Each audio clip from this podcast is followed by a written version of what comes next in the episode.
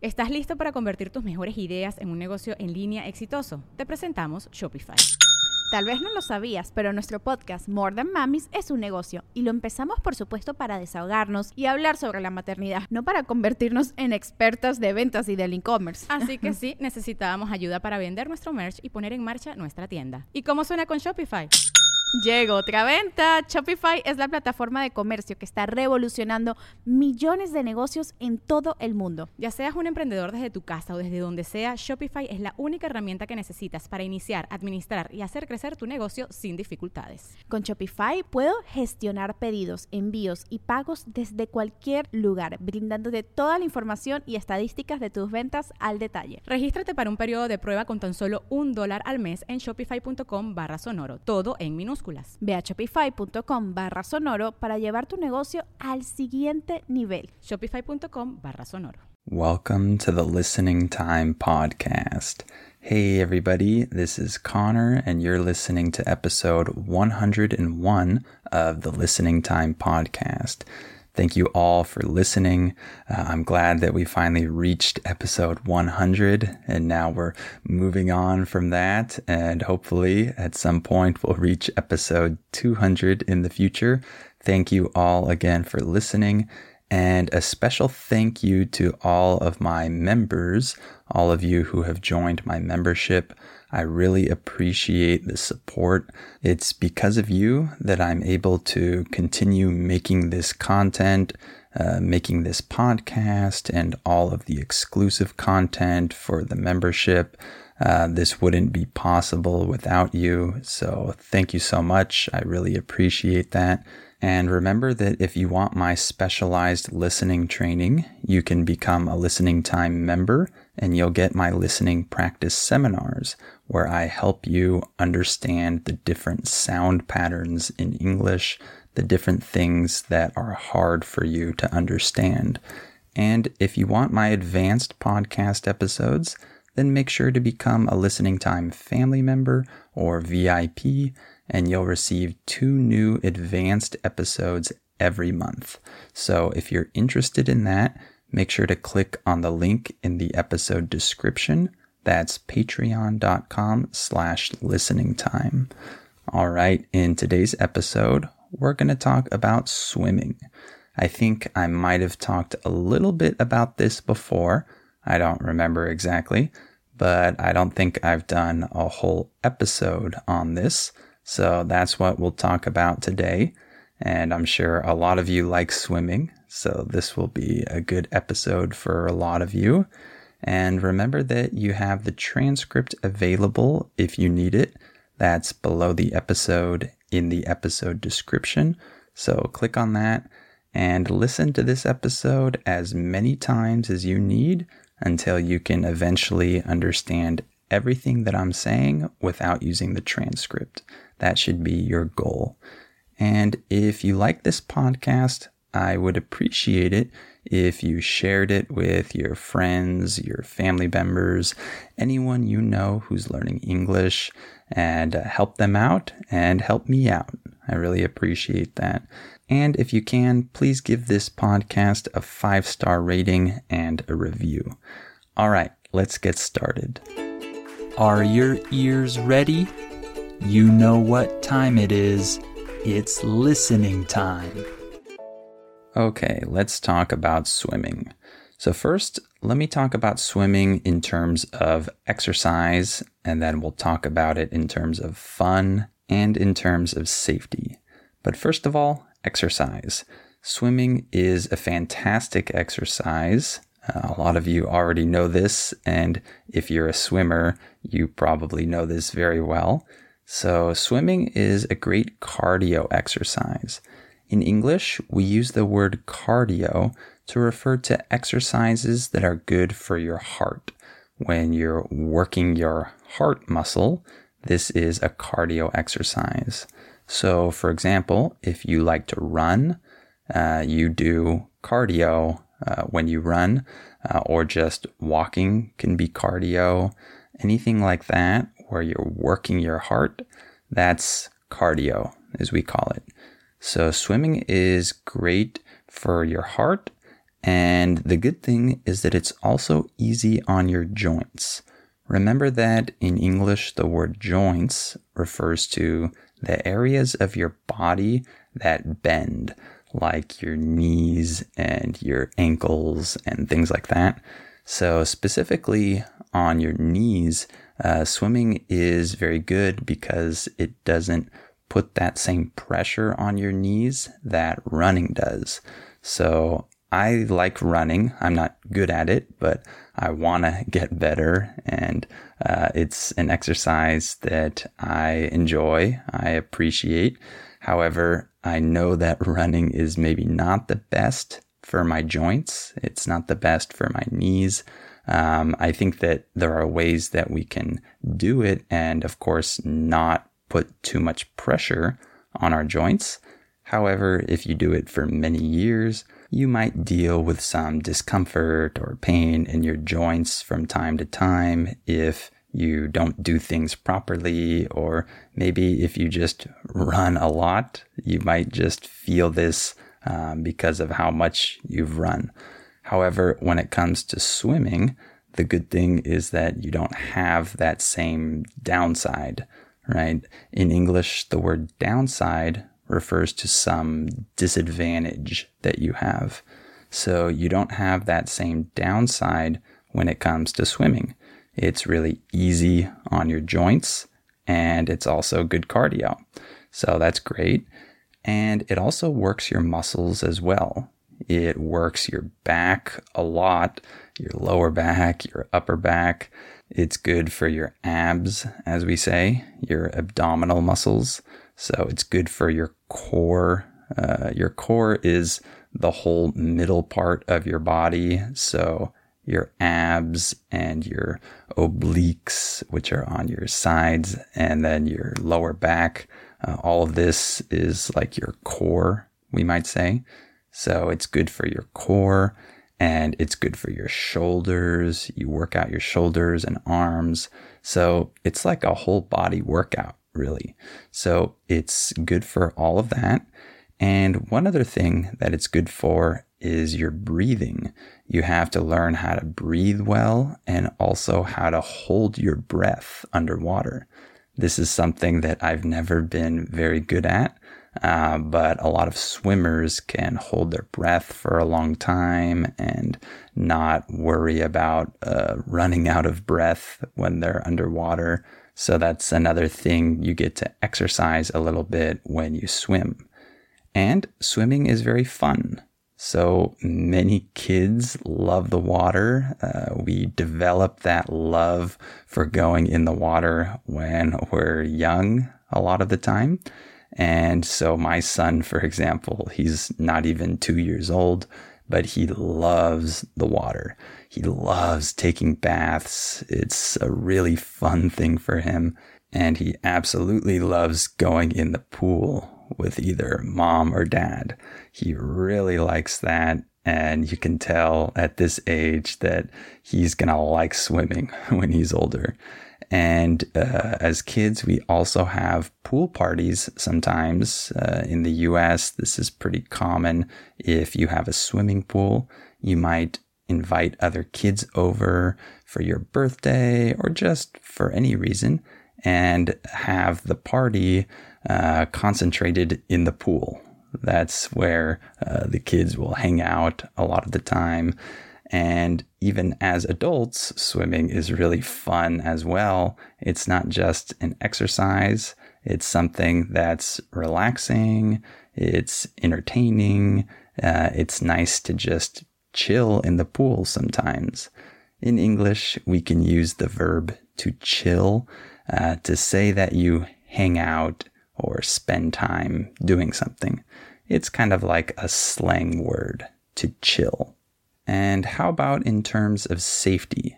Well, it's great for kids to learn how to swim at a young age because it will help prevent accidents later on.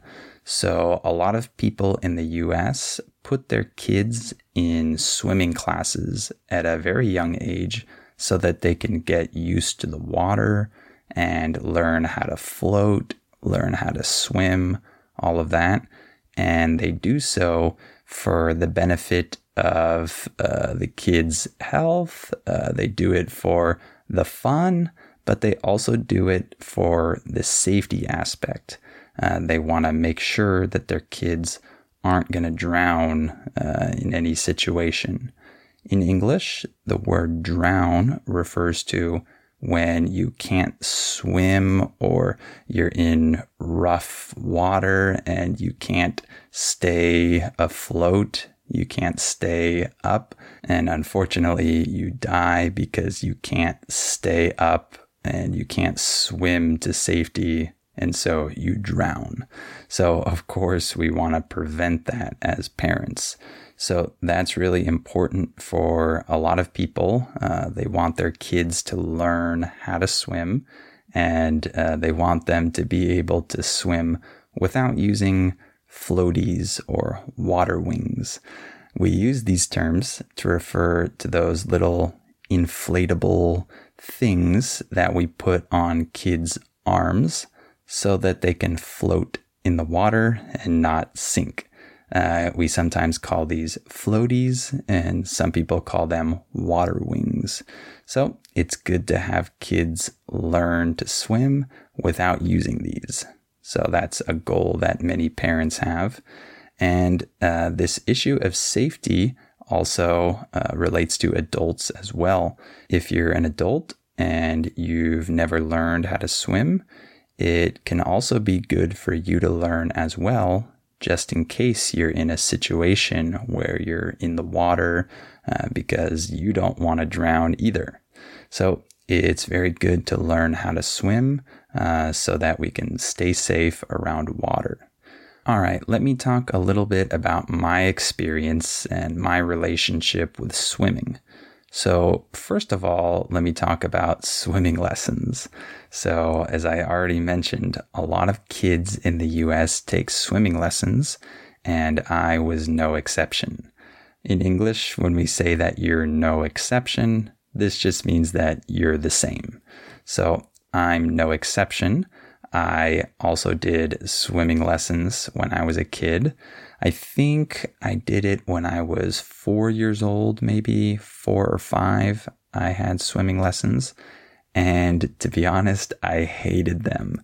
Uh, so I didn't like these types of organized activities and classes uh, in general. Uh, and I definitely didn't like doing swimming lessons. I don't think that I had major problems learning how to swim per se, but I just didn't like having to work with an instructor and not being with my parents. And I never liked that feeling in general. And the thing that I disliked the most I can still remember this now, was I hated having to jump in the pool from the diving board. The diving board is that long rectangular thing that you jump off of into the pool. So people dive off of the diving board and land in the water. So we had to do that when we did swimming lessons as kids. And I remember that I didn't want to jump in the water. I was so scared to jump off of the diving board. And like I said, I still remember this today. That's how much I disliked it. Uh, so I didn't like my swimming lessons, but I know that they were good for me. And I know that they helped me out. And I was able to uh, swim on my own at a pretty young age. And throughout childhood, I always had a pool. So when I lived in my old house, uh, where I spent the first years of my life, we had a pool in the backyard.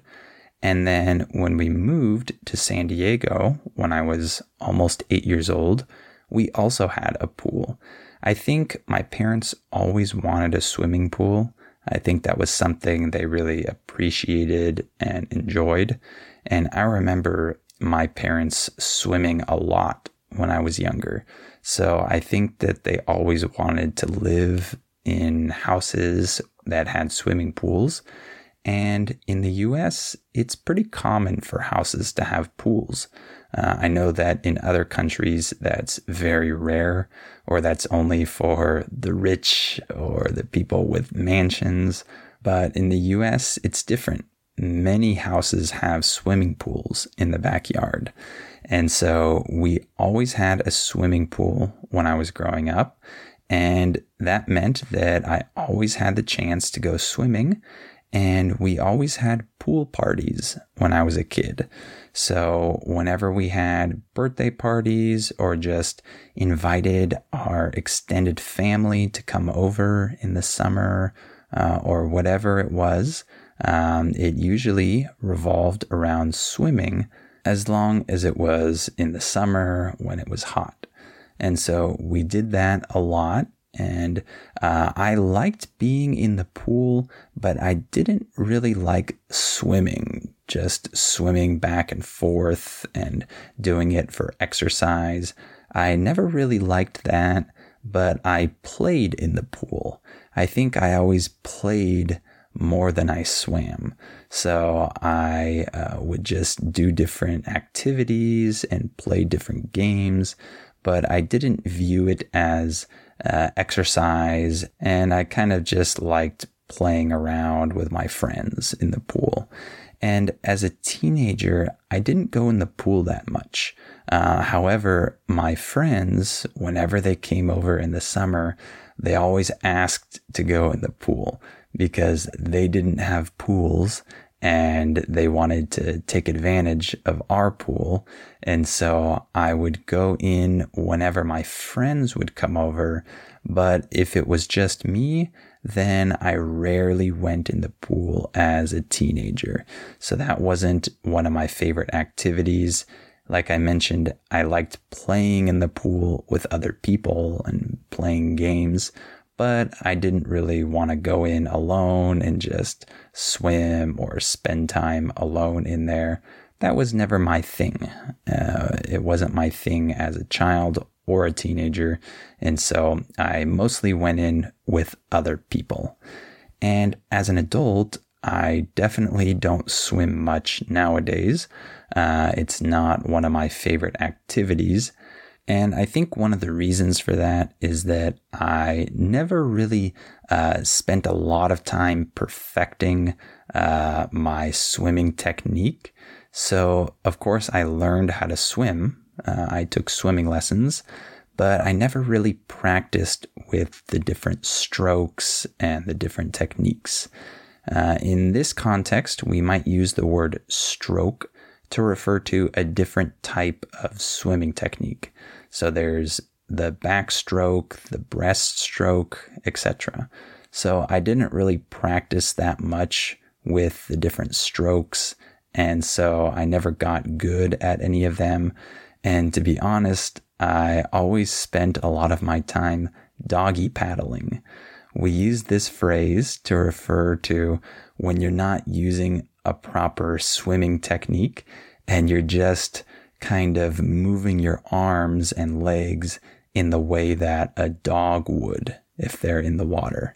Uh, I'm sure you've seen a dog swimming, how they uh, use their legs and just kind of push the water uh, in not a very effective way. And when humans do that, we call that doggy paddling. And to be honest, that's how I swam a lot of the time when I was growing up. I just doggy paddled uh, because it's the easiest way to get from point A to point B in a pool without needing to use some proper technique. So I never got very good at swimming and at the different techniques, unfortunately. And I think that's one of the reasons why I never swam that much for exercise. And it's one of the reasons why I don't really like going in the pool that much as an adult either. However, I love taking my son in the pool. Uh, he loves being in the water, as I mentioned. And of course, he doesn't swim on his own. He's just a baby. However, he loves being taken into the pool by either my wife or me. And he can spend like hours in there. He really likes it. Um, he likes taking his little water toys in there. And it's really fun for us too but it's tiring, of course, because we have to hold him the whole time and make sure that uh, he doesn't get water in his mouth and all that stuff. But it's really fun. And I also really like swimming in the ocean, actually. Uh, I should say that I don't swim with good technique in the ocean. I'm not referring to that. However, I like going to the beach and kind of playing in the waves. I like when there are uh, decent sized waves, not very big waves, of course, but decent sized waves. Uh, I like that. Uh, I like being able to swim with the waves or go under the waves. I like that. So I really prefer going in the water uh, at the beach um, oh, I should say that I don't like going in when it's very cold. I like it when it's warm. So I like going to the beach in uh, Mexico, for example, in the middle of Mexico or the south of the country where the water is very warm. I really like that because it's so comfortable in the water. It's like taking a bath and I can just enjoy the waves and swim a little bit, go underwater, etc. I really like that. So that's the type of water activity that I prefer. I don't really like spending a lot of time in the pool unless I'm in there with my son. So uh, that's uh, my type of swimming, so to say. And one other thing that I really like as well is jumping into the water from high places. I know that I mentioned before that I didn't like uh, jumping off the diving board as a kid. However, somehow when I got older, I started to like those adrenaline activities that make you a little bit uh, nervous and uh, that require a little bit of bravery I started to like those activities more uh, when I got older. So I started liking roller coasters and things like that. And I also really like jumping into the water from high places. It makes me a little bit scared uh, when I look over the edge and I see the pool or the lake or whatever, the ocean um, far below me. Of course, I get a little bit scared but I kind of like the adrenaline uh, of jumping off uh, that high place into the water. So I've been able to do that at a few different places, uh, like in Hawaii or in some places here in California where there are big uh, rocks that you can jump off of into lakes or into the ocean water. So that's really fun for me as well. All right, why don't I stop there for today? I hope that this episode was interesting for you, and I hope it was good practice for your listening. Remember that if you want my advanced episodes, if you want to practice with real English spoken fast, then make sure to become a listening time family member or VIP, and you'll get two new advanced episodes every month. So if you're interested in that, the link is in the episode description below this episode. That's patreon.com slash listening time. And you have the transcript for this episode down there as well. So click on that if you need it. And if you like this podcast and you want to help me out and help other English learners out, please share it with anyone you know. And also, please give it a five star rating and write a review if you can. I really appreciate it. All right, thank you for listening to this episode, and I'll talk to you on the next episode of Listening Time. Before we continue, let me tell you about our sponsor, Rosetta Stone. As you all know, learning a language is challenging. Well, Rosetta Stone is a great tool that can help you with this challenge so you can improve your English or learn any of the other 25 languages that it offers. Rosetta Stone has helped millions of people learn foreign languages over the last 30 years. The idea behind Rosetta Stone is to provide you with a more natural and intuitive language learning method compared to other types of courses. Instead of focusing on tests, drills, or boring memorization, Rosetta Stone helps you develop your language skills naturally using interesting stories, dialogues, and visuals. In this way, you'll learn the language a little more like a child learns their first language, not just by memorizing things, but through engaging exposure to the language. Rosetta Stone is also convenient to use because of the flexibility of its lessons. They're full of helpful content, but they're also pretty short, and you can do them whenever you have the time. This will help you work them into your schedule more easily. And one other cool feature that Rosetta Stone has is its speech recognition tool called TruAccent. It can detect the differences between your pronunciation and a native speaker's pronunciation, so it can give you feedback on how you're pronouncing words and help you improve. As you can see, Rosetta Stone is a language learning tool with a ton of value. Don't put off learning that language. There's no better time than right now to get started. For a very limited time, Listening Time listeners can get Rosetta Stone's lifetime membership for 50% off. That's 50% off unlimited access to 25 language courses for the rest of your life. Redeem your 50% off at rosettastone.com slash listening time today. ¿Quieres regalar más que flores este Día de las Madres? The Home Depot te da una idea. Pasa más tiempo con mamá plantando flores coloridas, con macetas y tierra de primera calidad para realzar su jardín. Así sentirá que es su día todos los días. Llévate tierra para macetas Bigoro por solo $8.97 y crece plantas fuertes y saludables dentro y fuera de casa. Recoge en tienda y sigue cultivando más momentos con mamá en The Home Depot. Haces más, logras más. Más detalles en homedepot.com diagonal delivery. Hey guys, it is Ryan. I'm not sure if you know this about me, but I'm a bit of a fun fanatic when I can. I like to work, but I like fun too. It's a thing. And now the truth is out there. I can tell you about my favorite place to have fun. Chumba Casino. They have hundreds of social casino style games to choose from with new games released each week. You can play for free anytime, anywhere and each day brings a new chance to collect daily bonuses. So join me in the fun. Sign up now at ChumbaCasino.com. No purchase necessary. Group. Void were prohibited by law. See terms and conditions. 18 plus.